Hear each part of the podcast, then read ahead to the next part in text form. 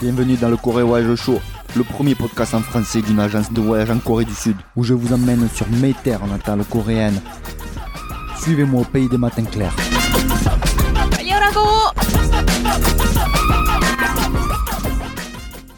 Allez, c'est reparti, on est dans un nouvel épisode du Corée Voyage Show. Aujourd'hui, je suis avec Julien, alias Giuliani. Comment ça va, Babès, Babene, la forme? Comment est-ce Julien? Oui, bonjour à tous. Oui, impeccable. Et toi, Félix? Moi, ça va, tranquille, Emile. Alors, on commence avec un autre volet Poulengue. Mais d'abord, pour ceux qui ne connaissent pas l'Occitan, peux-tu nous expliquer ce terme?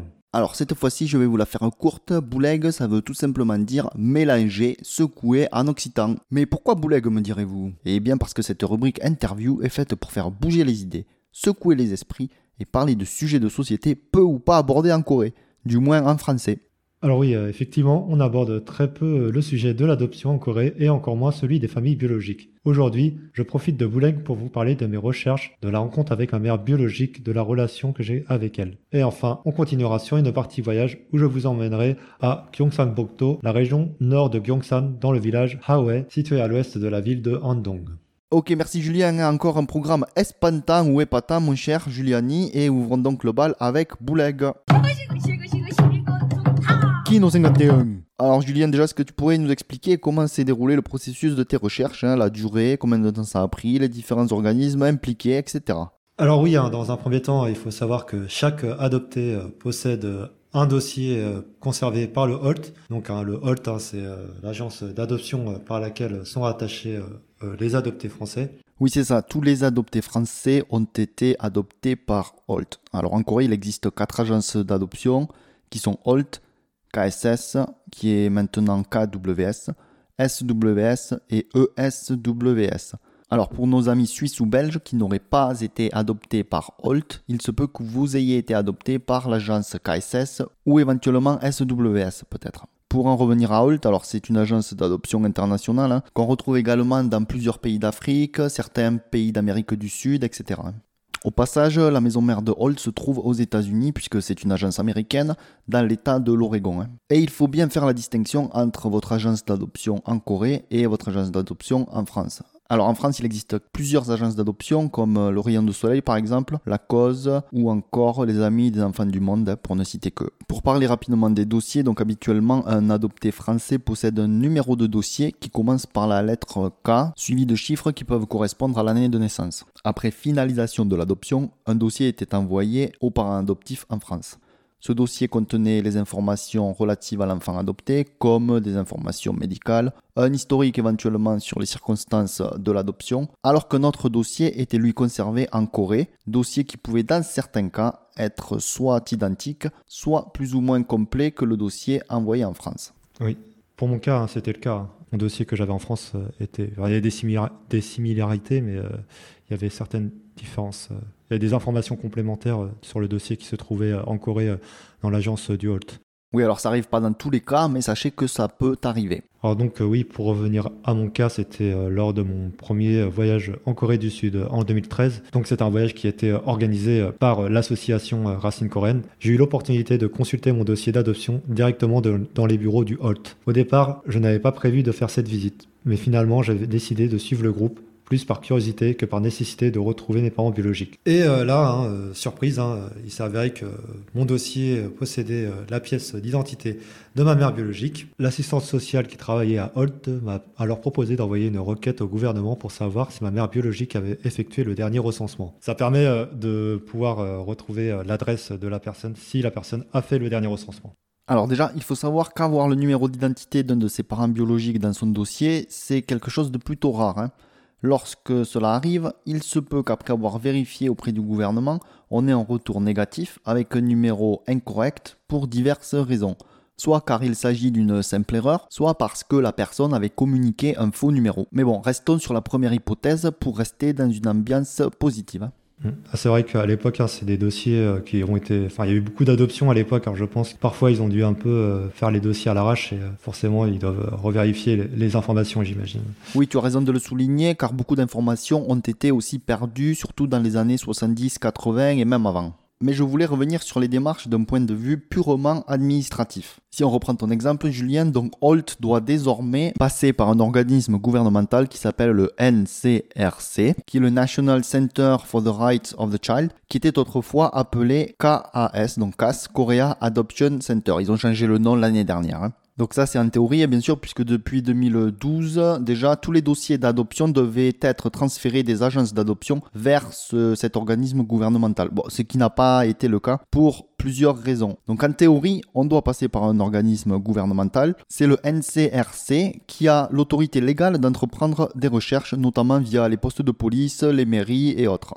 Au mois d'août 2012, un texte de loi spécial sur l'adoption est voté en Corée le Special Adoption Act, qui s'articule sur deux axes. Le premier concerne les familles biologiques, qui doivent attendre une période de 7 jours avant d'entreprendre des démarches d'adoption. Alors, on pourrait se dire, ben, avant, alors avant 2012, comment ça se passait? Est-ce que les familles biologiques pouvaient envoyer un bébé à l'adoption euh, dès la naissance hein? Par ailleurs, les parents biologiques doivent désormais obtenir une autorisation auprès du tribunal avant d'envoyer un enfant à l'adoption. Ceci est alors enregistré, documenté administrativement et représente dans certains cas un élément dissuasif pour la famille biologique. En d'autres termes, on est censé désormais y réfléchir à deux fois avant de faire adopter un enfant par rapport à avant où toutes ces contraintes n'existaient pas. Hein. Et le deuxième volet légal concerne les familles adoptives qui font l'objet d'une enquête portant sur d'éventuels antécédents criminels comme l'utilisation de stupéfiants ou des cas de violence infantile, domestique ou toute autre activité en corrélation avec ces sujets-là. Alors vous allez me dire, mais avant de le passer, est-ce que ce n'était pas le cas? Il n'y avait pas d'enquête Alors si, il y avait une enquête d'adoption conduite par une assistante sociale en France auprès des familles adoptives, mais peut-être pas d'une manière aussi approfondie, aussi détaillée et aussi poussée et officielle. C'est pour ça qu'on s'est retrouvé avec des cas dans lesquels il y a eu ben, bien sûr des abus dans les familles adoptives après une adoption. Alors je m'éloigne un peu du sujet, mais en 2013, au mois de mai, la Corée ratifie la Convention de la haie sur l'adoption,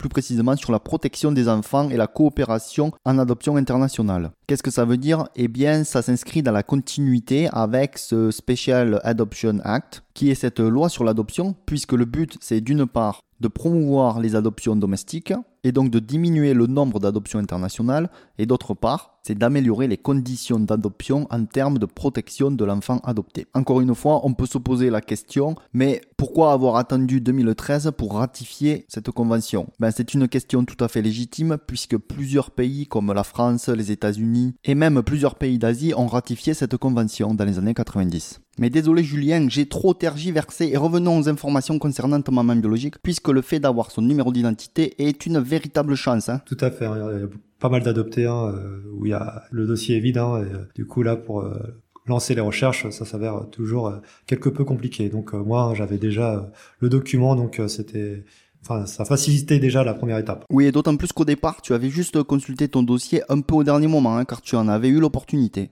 C'est ça. Bah, comme je te disais tout à l'heure, hein, je, je, suivais un peu le. Enfin, voilà, on était vraiment un groupe hein, à l'époque, mais euh, c'était pas euh, quelque chose qui me tenait à cœur. Euh, enfin, la première chose que je voulais faire en venant en Corée, c'était vraiment de découvrir la Corée. Après, faire mes recherches de famille biologique, hein, je dirais que ça arrivait un peu en deuxième. Hein. Mais voilà, donc on va dire c'était le petit plus du voyage. Oui, et même le gros plus, hein, puisque là tu as vraiment une information décisive. Hein. Après, hein, c'est la loterie, un petit peu. Ah ben oui, après tout on est dans Bouleg. Hein. je pensais à ça justement.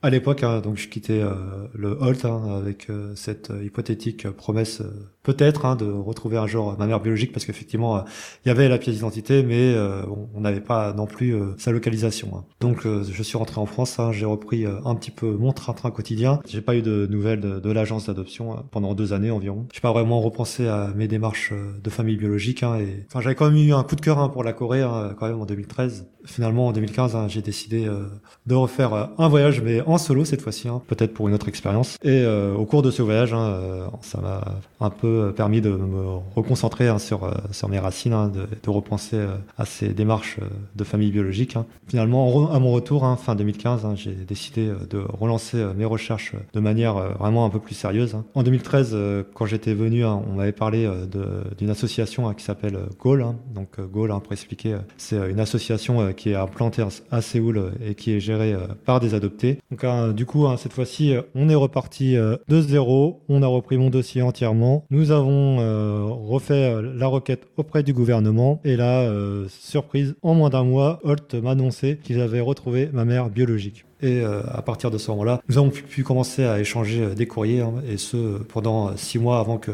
que je puisse la rencontrer à l'été euh, 2016. Donc après avoir confirmé l'adresse postale, comment est-ce que Holt établit le premier contact avec ta maman biologique? Donc oui, une fois qu'ils ont leur- l'adresse en leur possession, hein, euh, ils envoient euh, ce qu'ils appellent, c'est assez marrant, hein, ils appellent ça un télégramme. Hein. Bon, c'est pas du tout un télégramme, en fait, c'est un petit courrier hein, qu'ils envoient euh, à la famille euh, de l'adopté. Hein. Donc oui, j'ai eu la possibilité de voir euh, ce courrier. En fait, sur ce courrier, il est marqué que, que quelqu'un cherche à vous contacter. euh, si vous souhaitez euh, euh, rentrer en contact avec lui, euh, veuillez euh, rappeler euh, l'agence d'adoption.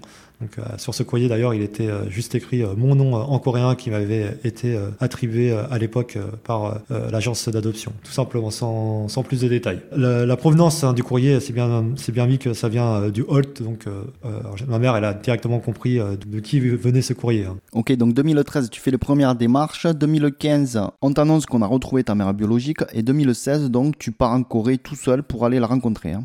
Euh, non, cette année-là, hein, euh, je suis venu avec euh, mes parents euh, adoptifs. Là, c'était la grosse excursion un petit peu. hein. On avait fait d'abord trois semaines de, voyage ensemble. Et à la fin du voyage, il était prévu qu'on se rencontre hein, avec ma famille coréenne.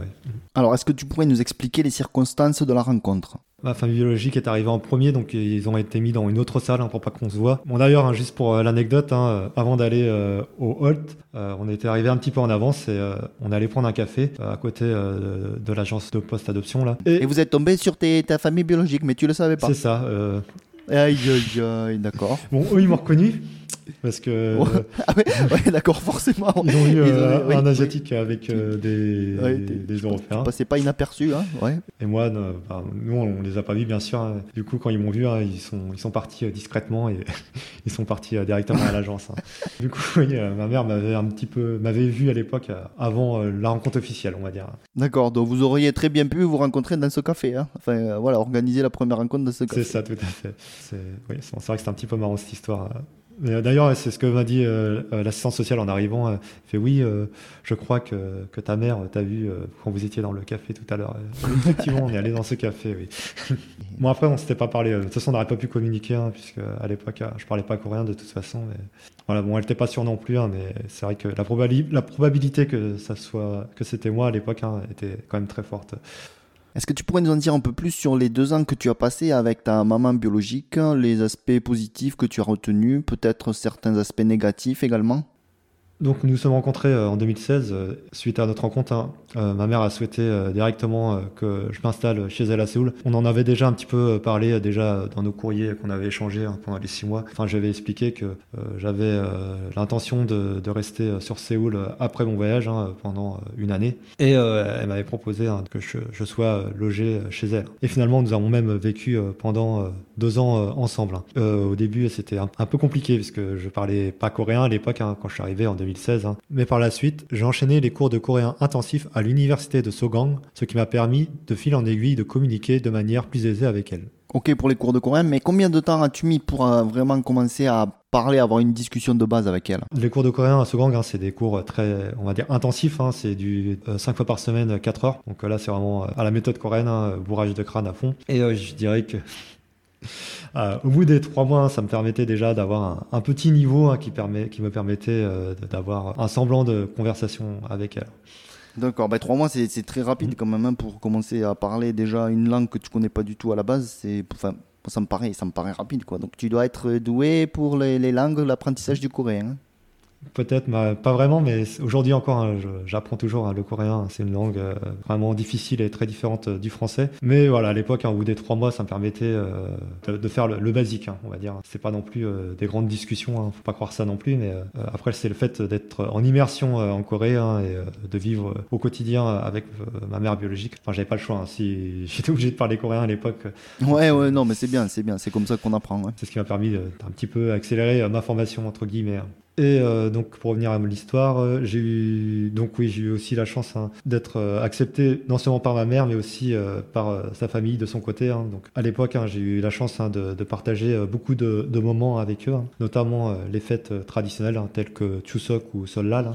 Oui, alors Chuseok, pour ceux qui ne connaissent pas, c'est la fête des moissons. Hein. c'est une grande fête en Corée qui a lieu une fois par an au mois de septembre en général. Et puis Solal, c'est le nouvel an lunaire. Hein. Tout à fait, donc on peut comparer ça en France euh, avec euh, Noël et le Nouvel An, juste pour faire un petit rapprochement. Oui, bon là au niveau de la chance, c'est vraiment carton plein puisque non seulement tu retrouves ta maman biologique, mais en plus de cela, ta famille maternelle est au courant de ton existence et t'accepte. Hein. Oui, ils ont été au courant euh, à partir du moment où j'ai repris contact avec ma mère biologique jusqu'à... Pendant longtemps, ils ne connaissaient pas mon existence non plus, hein. c'était un peu un secret. Oui, c'est pour ça hein, que je pense que c'est idéal comme situation, car pour aller plus loin, hélas, ce ne sont que des suppositions, mais comme dans plus de 80% des adoptions en Corée, il s'agit de jeunes mamans qui ont accouché hors mariage. Bon, en général, le père il disparaît de la circulation. Hein. Il n'y a plus personne qui répond à l'appel. Euh, le papa est demandé à l'accueil. Ah, ah ben non, il n'y a plus personne là. Et il n'est pas là. Hein. Donc je suppose que c'était également le cas pour ta maman, non? Même si on va pas non plus rentrer dans les détails.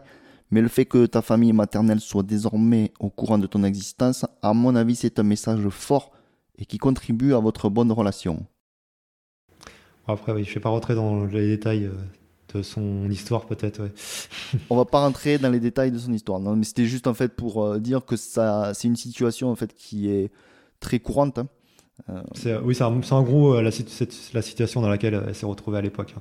Voilà, donc, tu vois, par exemple, dans mon cas, eh, ben, c'était la même, euh, la même chose. Hein. Donc, ma mère biologique n'était pas mariée, elle était jeune à l'époque, je crois qu'elle avait que 16 ans ou 18 ans. Hein. Et ben, forcément, elle l'avait, elle l'avait dit à personne. Et encore aujourd'hui, alors j'ai, plus, plus de relation avec elle, mais quand j'en avais une, eh, ben, c'était pareil. Moi, j'étais, encore l'enfant secret, donc personne connaissait mon existence. Tel Calimero avec la coquille d'œuf sur la tête ou, le petit mouton noir. Ah, puis c'est vrai que dans mon cas, elle n'avait pas non plus refait sa vie avec euh, quelqu'un d'autre euh, au moment où elle m'avait retrouvé. Oui, mais tu sais, euh, ma, mère non plus. Hein. Alors, tu peux avoir refait ta vie. Alors, je suis tombé moi sur des cas où la personne avait refait sa vie avec quelqu'un d'autre et l'avait malgré tout dit à son nouveau compagnon ou son nouveau mari. Hein. Donc, chaque cas est vraiment différent. Il y a aussi des cas dans lesquels la personne n'a pas forcément refait sa vie avec quelqu'un, mais décide tout de même de garder cette partie de sa vie hein, cachée, secrète. Parce que parfois, tu peux avoir la pression. C'est la pression. On veut pas trop le passé. Hein. Oui, non, c'est sûr. Après, chacun, enfin, chaque cas est à prendre au cas par cas, hein, si on peut dire ça comme ça. Donc euh, à l'époque, hein, pour moi, hein, c'était vraiment euh, une véritable immersion hein, dans la culture coréenne. La culture coréenne, coréenne, je connaissais pas forcément grand-chose avant de venir en Corée. Et le fait euh, de vivre déjà chez ma mère coréenne et en plus de participer à des moments comme les fêtes traditionnelles en Corée, voilà, c'était vraiment la, grosse immersion pour moi à l'époque.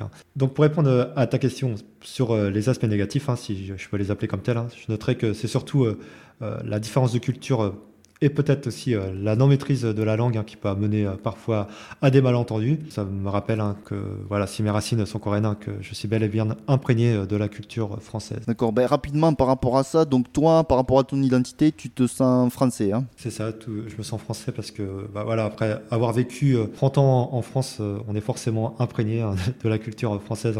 Même si, si on arrive ici, qu'on a l'impression d'être coréen visu. Hein. Le fait d'avoir oui, grandi 30 euh, ans en France, hein, c'est difficile euh, d'échapper euh, à notre culture d'origine, malgré tout. Oui, désolé, là encore une fois, je dévie, hein. l'identité n'est pas le sujet.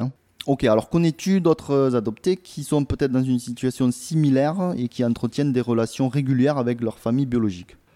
Oui, je connais euh, effectivement quelques adoptés qui euh, entretiennent euh, des relations avec leur famille biologique ou bien qui, en ont entretenu. Hein. Ça dépend. Hein. C'est pas toujours évident de garder la relation. Pour donner un exemple, hein, je connais une personne qui rencontre sa famille biologique à chacun de ses voyages en Corée. Donc cette personne, elle habite en France, elle vient régulièrement en Corée pour un voyage et également pour rencontrer sa famille biologique. À chaque fois, ils sont toujours, enfin, la vie, sont toujours très très contents de se retrouver. Mais il y a toujours le souci de la barrière de la langue puisque cette personne euh, ne parle pas coréen, ce qui euh, les empêche, euh, à mon, sens, hein, d'avoir une relation plus, plus profonde. Hein. Et du coup, la discussion se limite souvent avec la discussion avec les mains ou bien avec le téléphone. Hein. C'est vrai qu'aujourd'hui, les téléphones sont vraiment pratiques pour aider à la discussion, pour contrer un petit peu la barrière de la langue. Après, certains ont aussi la chance d'avoir des membres de leur famille qui parlent anglais, ce qui facilite la communication.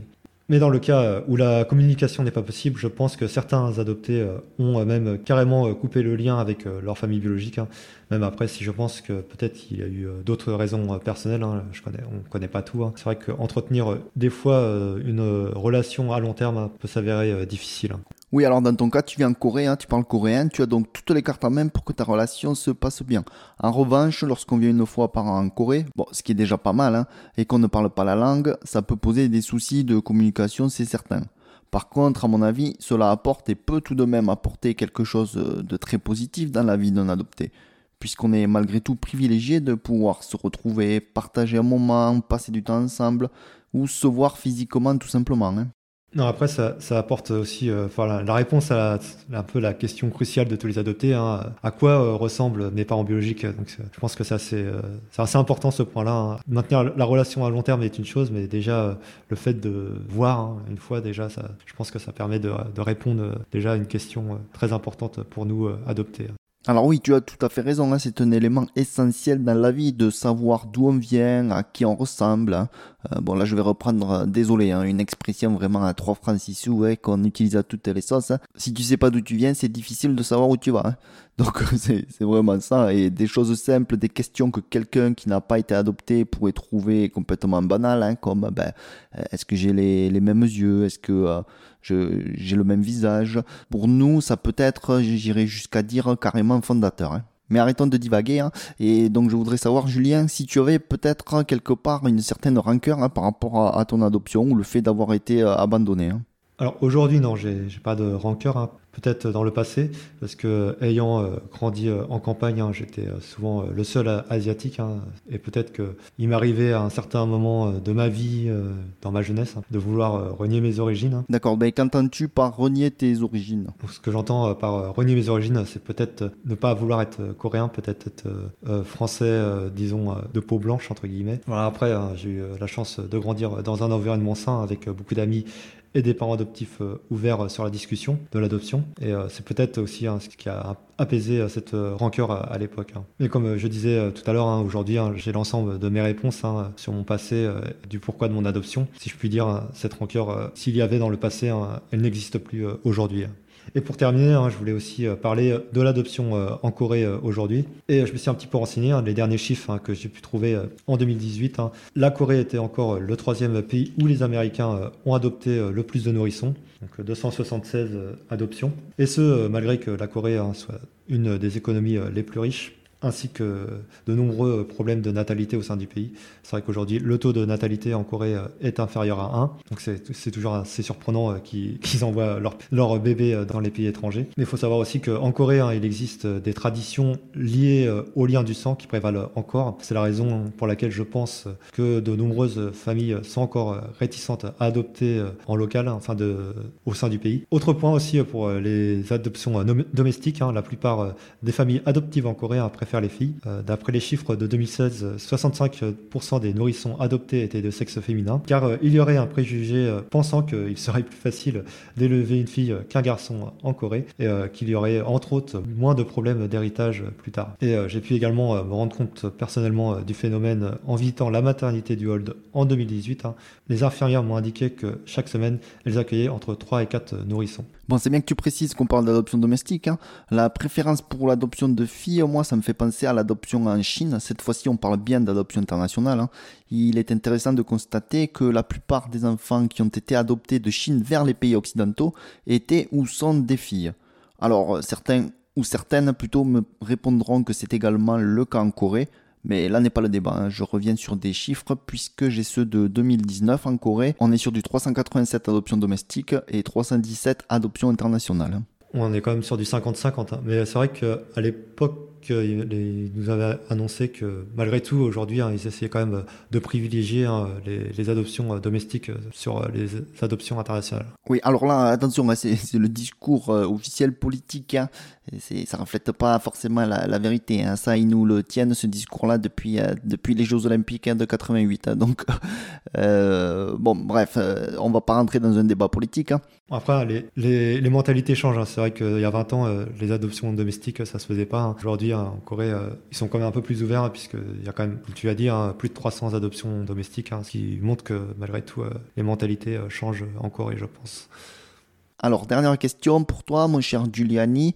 Comment qualifierais-tu la relation que tu as actuellement avec ta maman biologique? Je sais que vous avez l'habitude et vous aimez bien partir en virée à travers le pays. Hein. Donc euh, aujourd'hui, hein, je n'habite plus avec ma mère, on habite euh, séparément euh, à Séoul. Hein. En général, on, on, essaye de se voir une fois par semaine pour déjeuner ensemble. Je dirais que maintenant, on a vraiment créé une relation mère-fils, un peu comme n'importe qui, hein, je dirais. Hein. Maintenant, hein, je dirais que je maîtrise assez bien le coréen, donc euh, bon, quand on voit, quand on se voit, on, se tape la, discussion, comme si, euh, un peu comme si on s'était euh, jamais vraiment quitté pendant 30 ans, même si forcément il y a la cassure. mais voilà, si je pouvais déterminer ma relation aujourd'hui avec ma mère, je dirais que c'est une relation normalisée entre guillemets. Et par curiosité, désolé, je, je t'embête, mais est-ce que tu l'appelles maman par exemple, Oma en coréen?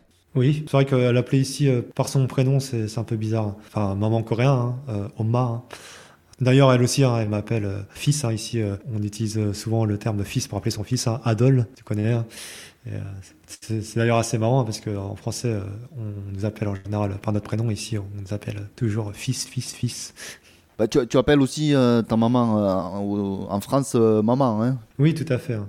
J'ai toujours des relations avec. J'ai pas coupé le lien non plus avec mes parents adoptifs. Hein. D'ailleurs, ils sont venus deux fois en Corée avec moi. Ils ont eu la chance de visiter la Corée deux fois. Donc, bah, lors de ma première rencontre, ils étaient avec moi au Holt. Puis ils sont venus aussi l'année dernière. On a pu à nouveau refaire une réunion de famille entre guillemets franco-coréenne. Eh ben dis donc, tu as vraiment énormément de chance. Hein. C'est carton plein, hein, comme on dit, pour toi. Donc euh, voilà, tu as, tu as joué sur tous les tableaux et tu as gagné. Non, et puis c'est vrai qu'en plus, euh, ma famille biologique hein, est plutôt ouverte euh, sur, sur le sujet. Pour prendre encore d'autres exemples, il y a d'autres familles biologiques qui ont aussi du mal avec le fait que leur enfant entame les recherches, peut-être tu veux dire des familles adoptives hein. sentir, euh, Oui, que leurs enfants euh, adoptifs hein, euh, entament les recherches. Il y a des parents pour lesquels ça leur plaît pas trop. Hein. Pour moi, ils m'ont toujours soutenu. Ils m'ont jamais mis de, de, barrière pour mes recherches. Ok, ok, carton plein, carton plein, Julien. Tant mieux pour toi. Et donc là, pour conclure, vraiment, vraiment pour conclure, qu'est-ce que tu aimes bien faire avec ta maman? Qu'est-ce que vous faites en général quand vous vous rencontrez? Eh bien, c'est manger au restaurant. Essayer de manger dans les, bons petits restaurants, puisque ici à Séoul, hein, on a l'embarras du choix au niveau des restaurants. Ok, donc bah, cette fois-ci, on se quitte sur cette petite note gastronomique. Hein. Et merci infiniment à toi hein, pour toutes tes réponses, et on se retrouve tout de suite pour notre partie voyage.